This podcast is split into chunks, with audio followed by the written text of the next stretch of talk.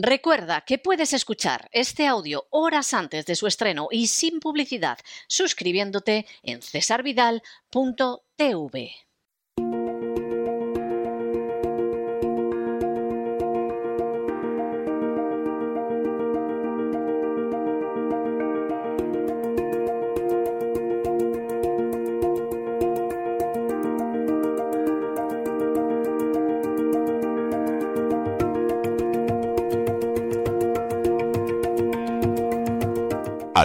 en la psique con Pilar Muñoz.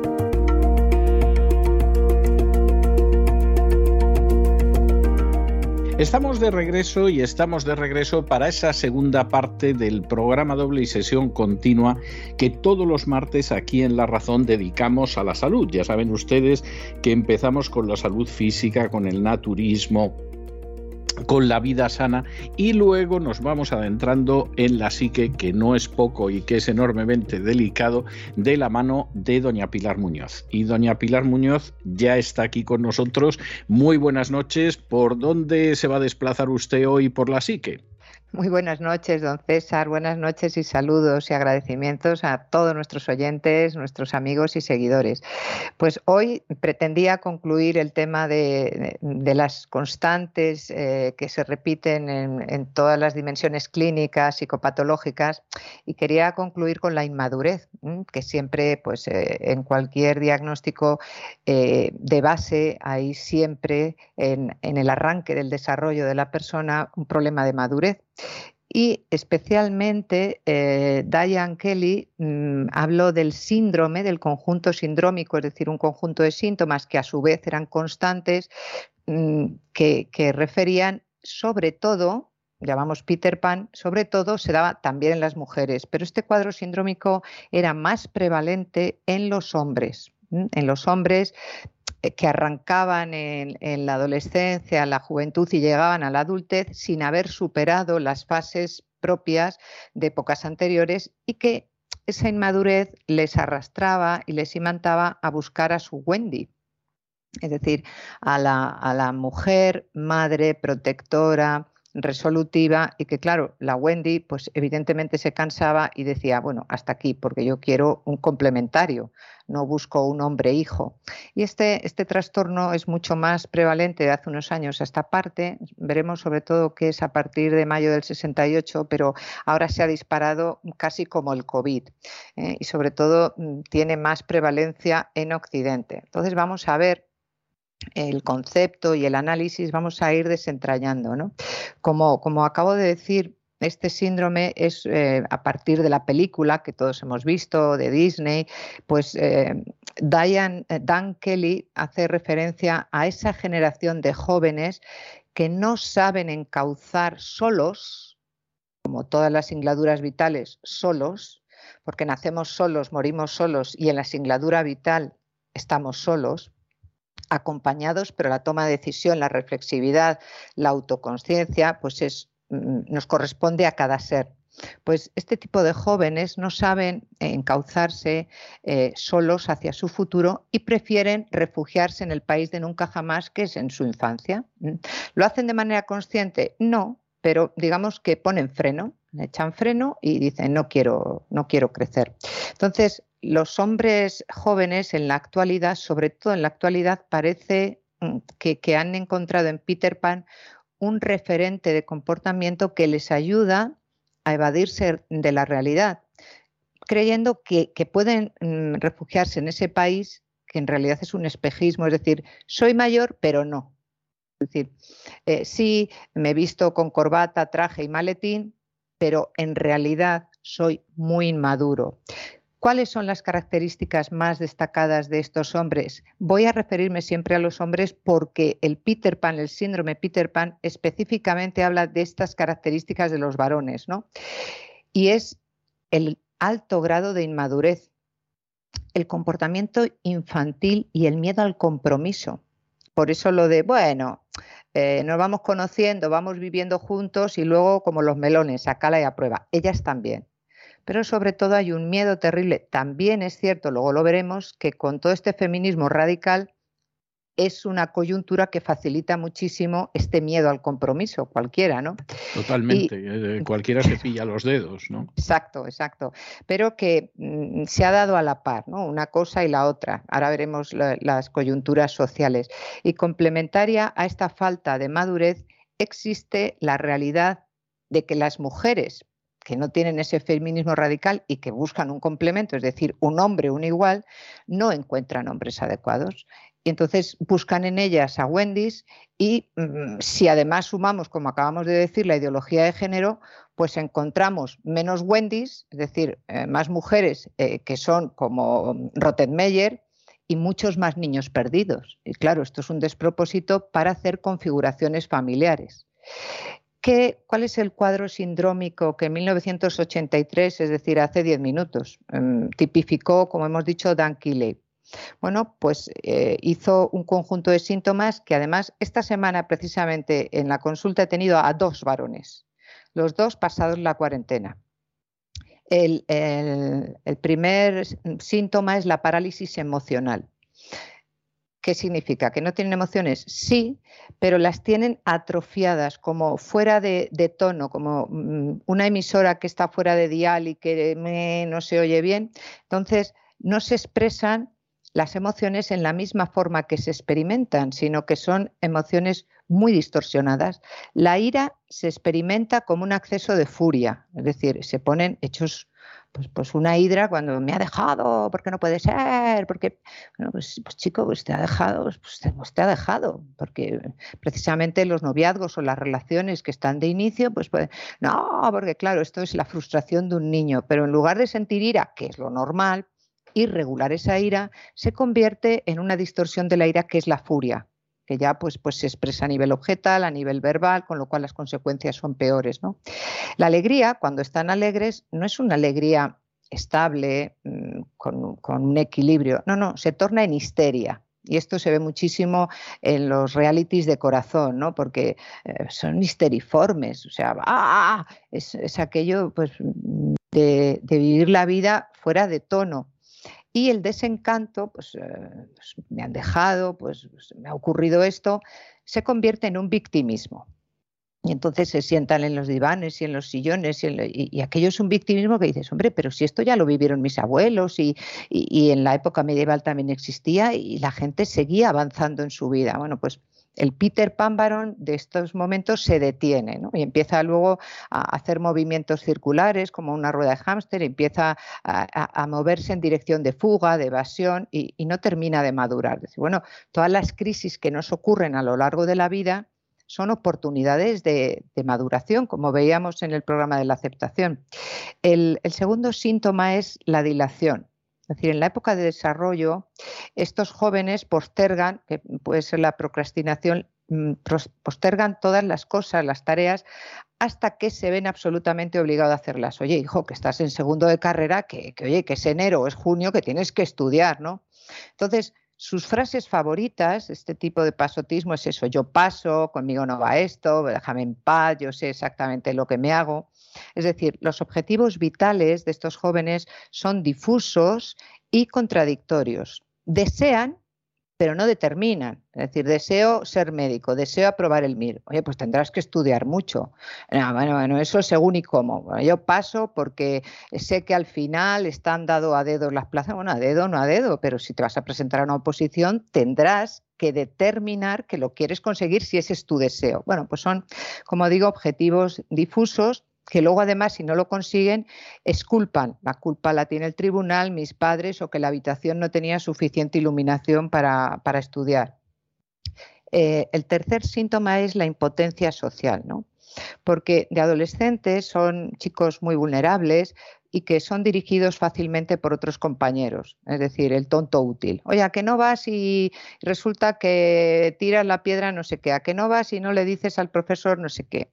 Entonces, los impulsos en estos jóvenes tienen prioridad a la hora de definir lo correcto de lo incorrecto. Como dice Leo Harlen, pues eh, se le ocurre al listo cuando están las 4 de la mañana con, pues, pues eso, bebidos hasta arriba, a que no hay narices de irse a tomar una palla a Alicante. Pues, pues ese tipo de, bobadas son esta impotencia social, porque puede estar muy gracioso desde fuera, pero es una temeridad, ¿no? Entonces, prefieren buscar conocidos y ser amistosos, eh, conocer a mucha gente nueva, que es de lo que van las redes sociales, antes que trabajar, mantener y cuidar las demostraciones de los amigos, que son pocos, pero son auténticos, y de la familia. Entonces, eh, son estos que se jactan de, oh, yo tengo 2.000 amigos, tú tienes 2.000 enganches ahí que no sabes nada de ellos. El, cuarto síntoma es el pensamiento mágico y es que, bah, eso, yo mm, que no, que no me rayo, que no me rayo, si no es que te rayes. Y el pensamiento que quieren decir es, si no pienso en el problema, seguro que terminará desapareciendo o se arreglará de alguna forma. Es decir, ya me presentaré a la oposición y ya un amigo de mi padre, que es amigo del portero de no sé quién, ya mm, veremos a ver qué pasa, ¿no? Entonces, la magia mental les impide admitir sus equivocaciones. Y por eso, porque mm, no admiten sus equivocaciones, son tan soberbios y no piden perdón, ni dicen gracias, ni dicen lo siento. Oye, que llevas tres convocatorias eh, de, física y, tres suspensos. Entonces, en lugar de decir, pues oye, sí, eh, pues no, no, la culpa la tienes tú, la culpa tal, la pandemia. Oye, pero si te están dando oportunidades eh, virtuales o lo que quieras. No, porque además han suspendido el 90% de la clase. Sí, pero hay un 10 que ha aprobado. ¿Por qué no estás tú dentro de ese 10? Es decir, tienen ese pensamiento mágico de algo vendrá que lo solucionará, ¿no?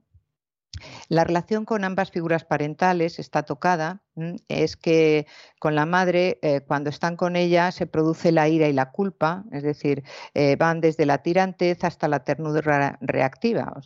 cuando uno ya es mayor, pues bajan del pedestal el padre y la madre, les sigues queriendo, pero un cariño mucho más real, no los, eh, no los pones en un pedestal de idolatría estos los idolatran y en el fondo es que los siguen viendo como papá y mamá que me resuelven. Entonces, cuando no resuelven, porque el padre ya dice, mira hijo, ya no me da más de sí, ya es que no me puedo gastar por de, de créditos que tengo que pagar. Y por último, la fijación sexual. Es decir, que, poco después de la pubertad empiezan desesperadamente, como buscan eh, desesperadamente la figura de protección y de resolución de los padres, bueno, pues cuando saltan a la pubertad y ya les toca, buscan desesperadamente a una chica.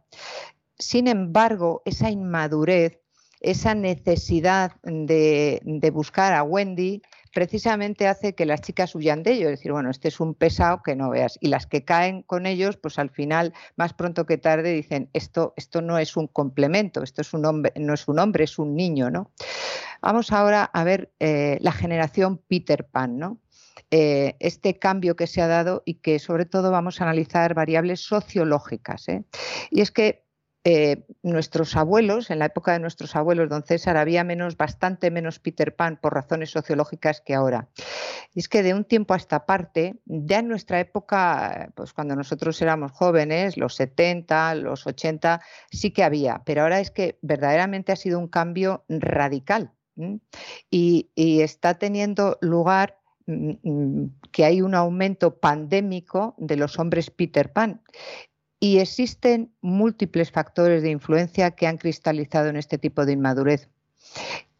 son tres, sobre todo tres factores que han tenido una influencia más directa y destacada. Primero, el sistema consumista, no digo capitalista, que hay en muchos libros que meten el capitalismo como factor ideológico político. No, el sistema consumista y el sistema de opulencia objetal como hacedor y conseguidor de deseos y fantasías. Lo quiero, lo tengo.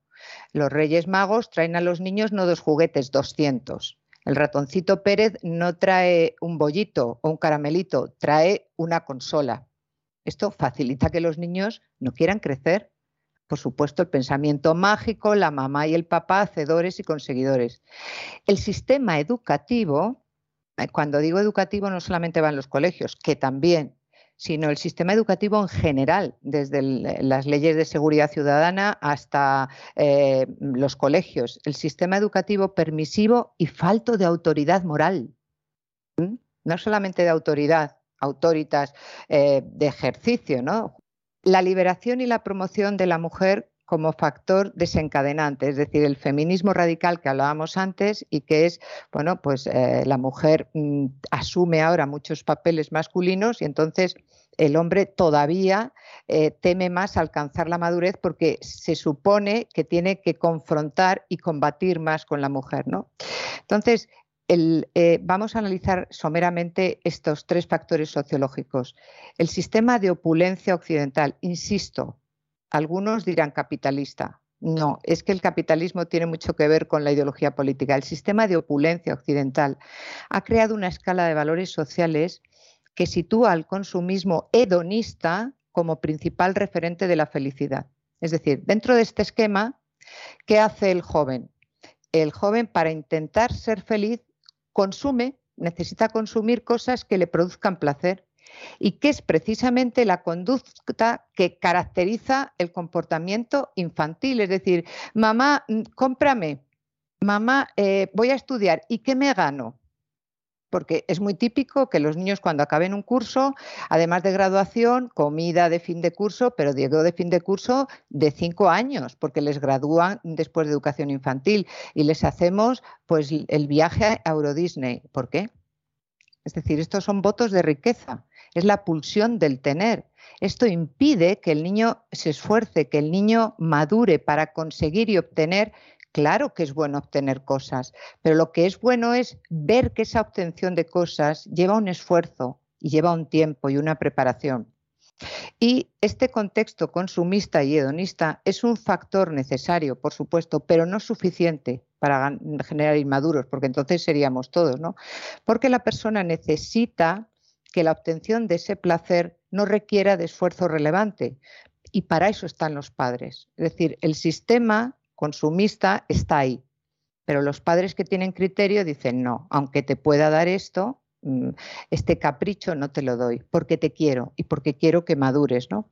Y en este punto es donde entra en juego la responsabilidad del modelo educativo, porque se suele cometer el error de facilitar el consumo a los hijos sin educarlos en esa cultura del esfuerzo y que en esa cultura del esfuerzo les tenemos que enseñar a relacionar adecuadamente los esfuerzos con las recompensas.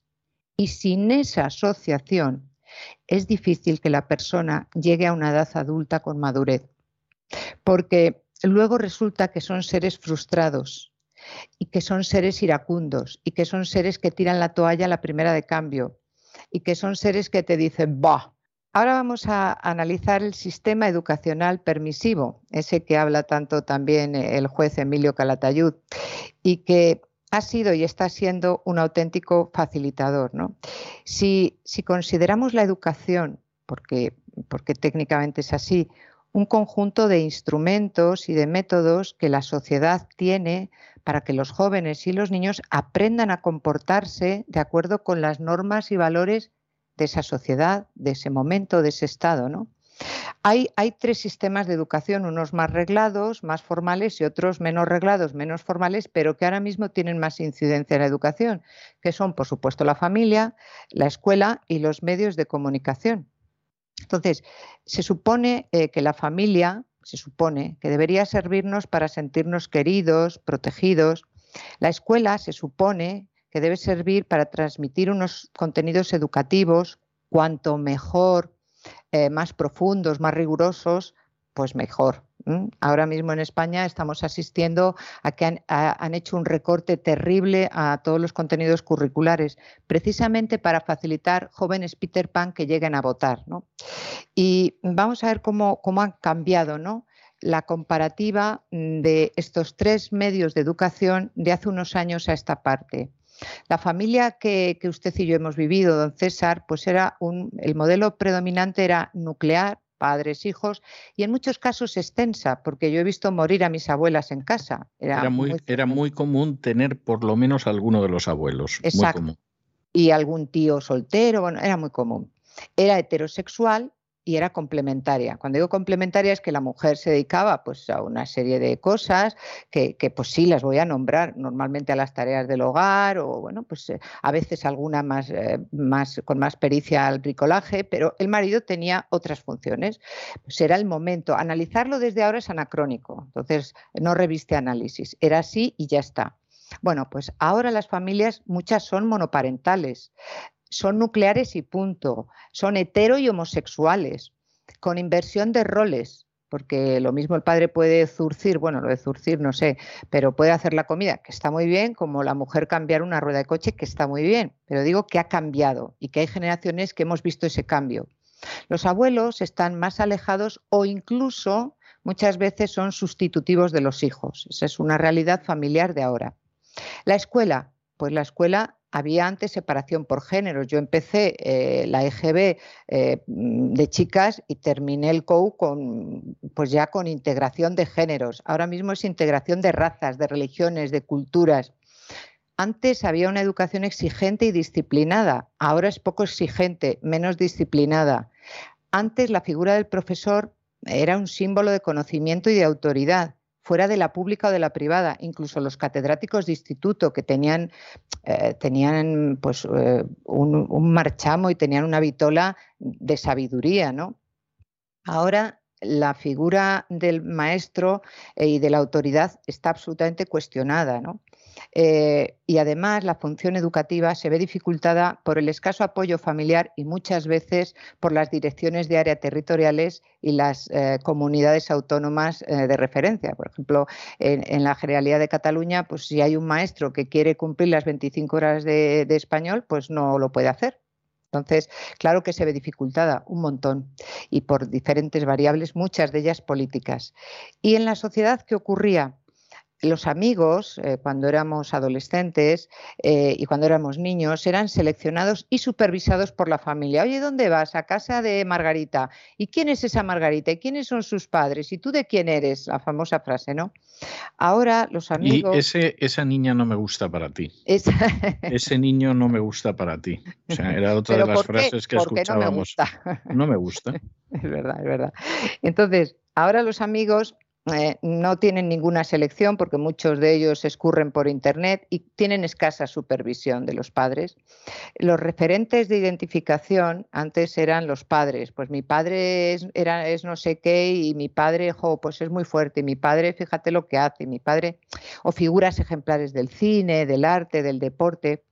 Ahora la identificación es sobre famosos creados por los medios de comunicación que no tienen muchas veces ningún mérito. Los medios de comunicación de antes eran mucho más limitados y con un poder de penetración más concreto, porque cuando aparecía la carta de ajuste, niño a la cama y se acabó. Y era el, la 1, o sea, Televisión Española y el UHF. Ahora la oferta es ilimitada y el acceso es universal a datos y a contactos. Y la existencia del mundo virtual mm, lo que les mete es una, en una neosociedad y en una neorelación, porque los niños están en su habitación y pueden estar ligando, pueden estar jugando a un videojuego y pueden estar informándose de física cuántica. Todo eso lo pueden hacer aislados. ¿no? Así pues, si los tres sistemas básicos de educación y formación no les ayudan a disciplinarse y además les ofrecen infinidad de medios para evadirse, la idea de mantenerse en la infancia, pues evidentemente resulta muy seductora, ¿no? Y si a este hecho le unimos la creciente inseguridad sexual de los hombres, en paralelo al excesivo protagonismo de las mujeres, asistimos precisamente a que haya pandemia de hombres Peter Pan, ¿no? ¿Cuáles son las características ahora mismo del hombre Peter Pan? Eh, pues son 10, 10 condiciones que pueden venir precisamente de un déficit afectivo de familias, bueno, pues que han podido pasar por el príncipe destronado, el niño vagabundo, el patito feo, el niño invisible. El príncipe destronado es que, bueno, pues los padres como programan a los niños como si fuesen lavadoras o todoterreno, pues entonces cuanto más años haya de un diferencial a otro, pues claro, el niño siente más el, desalojo y los padres intentan sobrecompensar, y esto es un error. Tiene que sufrir la herida del desalojo del trono, ¿no? El niño vagabundo es el niño, cuidado con esto, es eh, en, casos que los padres no muestran una madurez. También hay padres Peter Pan que evidentemente van a generar con más facilidad niños Peter Pan, ¿no? Pero em, los padres separados hay niños vagabundos que hasta tienen seis casas si además coinciden con abuelos separados. Entonces el niño ya no sabe por dónde, por dónde está, ¿no? El niño invisible es también, eh, aquí hay para todos, el niño este sándwich, que son hijos de familias numerosas y que pues pasan más desapercibidos porque ven que los padres prestan más atención, los mayores ya porque tienen responsabilidad, los pequeños porque necesitan cuidado y los del medio son niños sándwiches. Esto significa que no hay familia como FETE, no hay un modelo único, pero hay que prestar atención para que se, mm, se, logre que cada hijo llegue con mayor garantía a la madurez. ¿no? Entonces, eh, los, los, varones que tienen, pues eso, 35, 40 años y que manifiestan estas 10 características, pues les va, a ir peor la vida, sobre todo tienen mm, más eh, idas y venidas con las relaciones afectivas, eh, más idas y venidas con los trabajos, se quejan siempre de por qué les va tan mal la vida, se vuelven mm, víctimas, todo esto que hemos visto de, de la estridencia de las emociones. Pues vamos con estas 10 características. Facilidad para establecer e interrumpir relaciones. Suelen ser eh, o seductores o narcisistas, entonces eh, se preocupan mucho de su imagen o de impresionar, pero claro, como no hay madurez, luego no lo mantienen. Luego se, dan cuenta las Wendy's de que es puro cartón, pues enseguida abandonan. Dificultad para disciplinarse. Hemos visto, como no les han enseñado esa asociación de consigues cosas porque hay esfuerzo, pues ¿cómo se van a disciplinar? Manolo, oye, que, aquí hay que traer el salario. Bueno, sí, me voy yo ahora a poner a estudiar. Oye, que tu jefe te está pidiendo este proyecto. Bueno, pues sí, ya con ese pensamiento mágico ya lo hará otro el predominio del juego y la evasión. No digo la ludopatía, sino mm, enseguida vámonos, cogemos el barquito, nos vamos, eh, la casa rural. Oye, que, hay que, que hay que responsabilizarse de los niños. Estoy hablando de un caso en concreto, ¿no? que el colegio ha dicho, es que usted ustedes no pueden hacer un fin de semana inglés de llevarse los niños el jueves y traerlos el martes o el lunes. No, pues es que los padres son Peter Pan. Conductas imprudentes y arriesgadas. Pues, pues ¿cómo te vas a hacer puenting? Que eres padre de familia, que puedes tener un riesgo. Ah, pues eh, Peter Pan, no quiero crecer. Dificultad para asumir responsabilidades. Pues lo mismo, tienes responsabilidad de un hijo, no puedes salir, una madre que le he tenido que decir con 36 años, no puedes irte de discoteca todas las noches porque los niños con 9 y con 7 años le dicen, mamá, por favor, quédate es que no puedo salir y digo, pues mira, puede, poder puedes, pero no debes salir. Es que entonces me estás castrando, eres una machista. Digo, yo no te estoy castrando, yo te estoy diciendo que por el bien de tus hijos, porque ellos mismos te lo están diciendo, deberías tener la presencia. Pero si se duermen, pero si se duermen se pueden despertar y necesitan encontrar una madre. Y además, ¿qué necesidad tienes tú como rol y responsabilidad de madre de descentrarte, de evadirte de esa manera. Yo no te digo que, pues, que, puedas quedar con tus amigas, pues claro que sí, pero de esa manera tan habitual no te corresponde ya. ¿Me estás llamando vieja? No, pero tienes miedo a ser mayor. Ese es el carácter, lo característico del Peter Pan.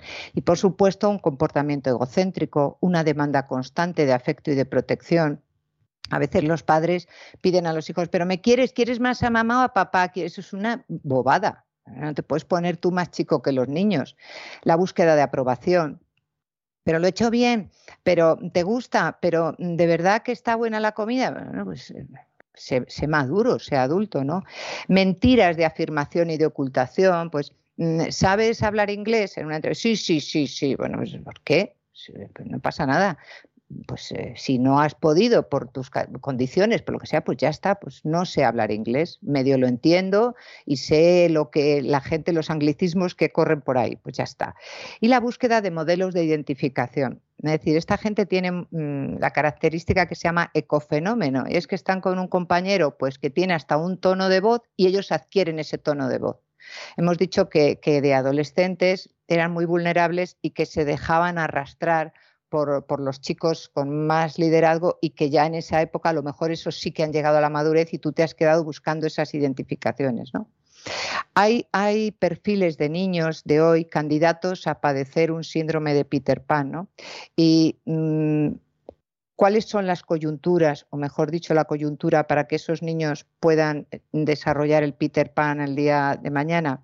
Pues la mayoría de los niños viven en familias que dedican un tiempo muy importante al trabajo. porque el trabajo es mm, importante, pero los niños más. Y hace que los niños no dispongan mm, de tantas oportunidades de estar y de sentir el afecto y el modelo parental, porque ese déficit afectivo es una de las condiciones que hemos visto sociológicas que va a facilitar la inmadurez. Es decir, eh, que los padres cuando buscan la casa rural o cuando buscan un resort en verano, buscan un, kids club para que los niños los mantengan eh, distraídos. No, hombre, no. Si ya de entrada eh, tenéis unas agendas, los niños y vosotros tan ocupadas, disfrutad de vuestros hijos. Porque los niños cuando vienen a la consulta ya vienen con una patología o con una necesidad, te dicen, es que yo quiero hablar con papá, pero es que está cansado, es que mamá mm, se enfada si decimos que, que nos cuente un cuento. Esto es muy triste porque esa edad pasa, igual que todas. Como no se cubran... Es, muy triste, es muy común y como usted muy bien dice, es que los años pasan. Hombre, mm, fíjese que hay que cumplir una serie de, ventanas eh, de afecto, de ventanas neurológicas, que la tabla de multiplicar, si no se aprende entre los 8 o los 10 años, nunca se va a automatizar. Se podrá uno hacer esfuerzos y mm, lo mismo que un idioma, pero todo tiene un momento. Si no se da ese momento, luego no se puede. Y esto hay que trabajarlo en las escuelas de padres o cuando yo les doy las charlas de preparación al matrimonio, se lo digo, que hay que estar dispuestos a renunciar, hay que estar dispuestos a comprometerse. Claro, estos dos verbos en personas inmaduras les repelen. ¿Cómo que renunciar? Porque hemos generado unas sociedades egocéntricas y, y hedonistas. Yo tengo derecho a, sí, y tus hijos también. Y el vínculo también. Es decir, que no es uno más uno igual a dos, sino uno más uno tres, porque está el vínculo. Y el o como decía la canción, uno más uno son siete. Pues sí, efectivamente. Y, es así, y es así, o sea, es, es cierto, ¿no?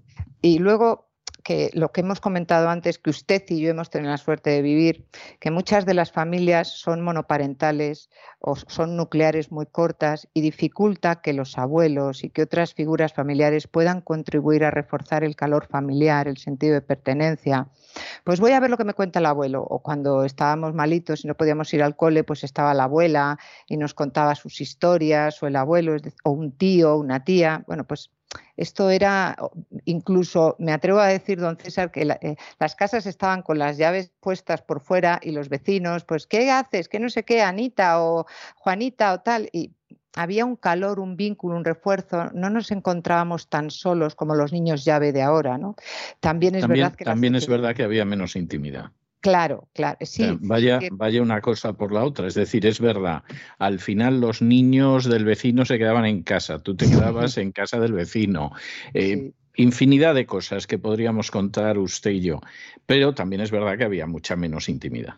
Claro, claro. Eh, mm, y la sociedad era más segura, porque yo recuerdo en verano de, estar jugando y jugando y no pasaba nada porque te fueras a dos barrios más allá. Ahora el niño baja a tirar la basura y ya estamos con la angustia de está tardando más, ¿no? Y la laxitud de las normas familiares y escolares. Eso, es, eso está haciendo un daño porque hacen que los niños no se desarrollen eh, en la dimensión de la autodisciplina. Ah, ¿Qué más da? Que se lave los dientes hoy o mañana. Pues no da igual pero qué más, que no da igual. Que bueno, pues si no lleva el chándal, ya pongo yo una nota que no pasa nada. Pues, pues sí que pasa. Porque le estás enseñando al niño a mentir y a no responsabilizarse. Claro que pasa. Y el, comer con la boca cerrada, el, el, comer de manera adecuada, no en comederos y en abrevaderos, sino en una mesa, que la mesa exige un respeto. Por supuesto, ¿qué más da? Que no da igual.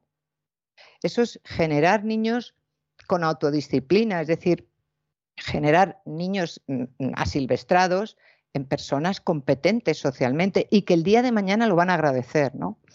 Eh, y gran parte de estos niños tienen además a su disposición y sin demasiado control una amplia oferta de medios audiovisuales y que les permite enajenarse de la realidad. Si hemos dicho que para madurar necesitamos estar peleando y superando la realidad, Claro, pues, pues imagínese mm, con las maquinitas y con las vidas virtuales. Pues por supuesto que eso es imposible. Termino con eh, las, tres fases para alcanzar una madurez. En la infancia tenemos que alcanzar la autoestima. La autoestima nos la da la vida afectiva, es decir, cómo nos han querido nuestros padres y cómo hemos visto que nuestros padres se querían. En el momento que falle eso, ya empezamos a tener un fallo en la primera capa del hojaldre. La segunda viene en la adolescencia y la adolescencia pasa siempre, siempre por lo físico, por todos los grandes cambios corporales. Y ahí viene la autoimagen.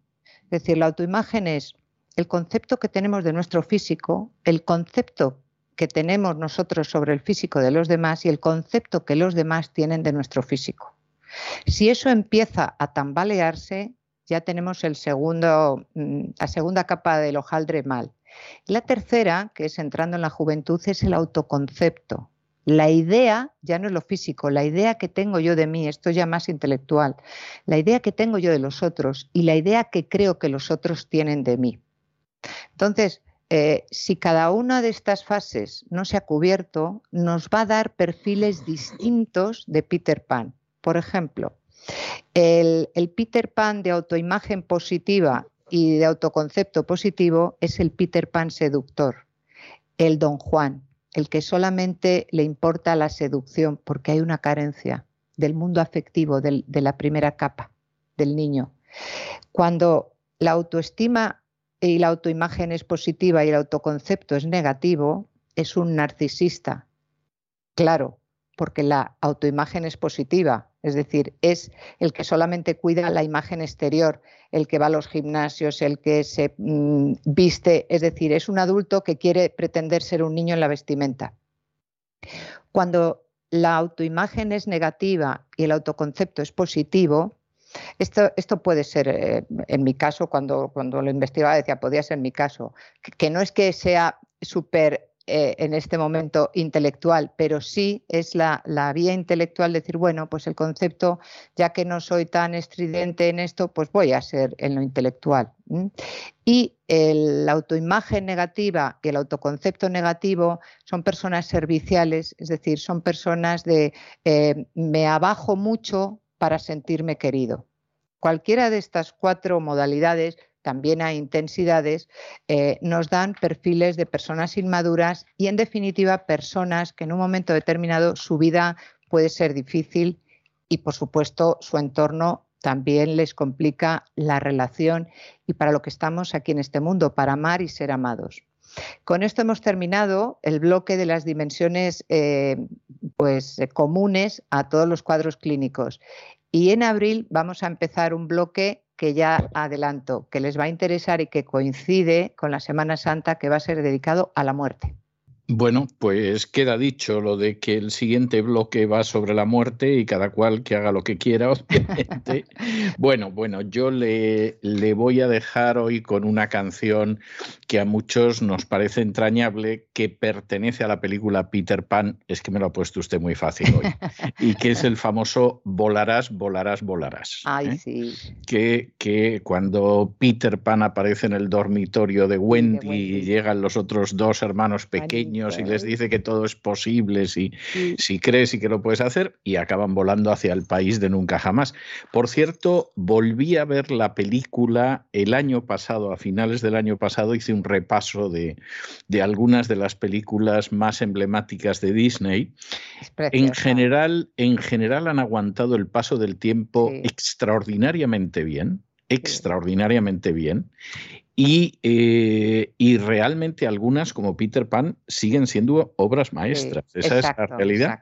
E incluso sucede otra cosa, y es que, por ejemplo, algunas características que tenían esas películas que a lo mejor nos encogían el corazón si éramos muy pequeños, ¿eh? pues moría la mamá de Bambi, eh, se llevaban a la mamá de Dumbo, en fin, cosas de este tipo que, que te partían el alma, cosas así. Bueno, ya hemos visto tantos horrores en la pantalla que hombre, no nos afecta tanto. ¿eh? O sea, no dejamos de comer las pipas. Sí, sí, sí, sí, Se muere Blancanieves y se te pone un nudo en la garganta todavía, eso hay que reconocerlo, pero, pero en general la verdad es que se lleva muy bien y, son muy buenas. O sea, es, es curioso que ha pasado el tiempo y puede seguir diciendo son grandes películas. O sea, es que varias generaciones las han contemplado, don César, y han crecido, yo más con, con cuentos, ¿no? Porque entonces empezaban a salir pero con mis hijos nos las hemos disfrutado muchísimo, nosotros y ellos, eran maravillosas. Sí, no, no, a mí me parece, a mí me parece sinceramente eh, extraordinaria Peter Pan, ya digo, la volví a ver hace pocos meses, seguramente menos de medio año, y la volví a ver con un enorme agrado. Me pareció que seguía siendo muy buena y seguía siendo muy fresca y muy imaginativa, o sea que muy divertida además. Y tiene frases, en, mi casa tenemos una frase que era el capitán Garfio que dice, ay, no te hagas odiar, pues cuando alguno de la, de la familia se pone así en plan intenso, por favor, no te hagas odiar. Sí, sí, pues sí, es, así, es así. Bueno, pues me parece absolutamente fantástico y aquí le dejo yo con el volarás, volarás, volarás de, de Peter Pan hasta la semana que viene, Dios, si Dios quiere, hasta pronto, César.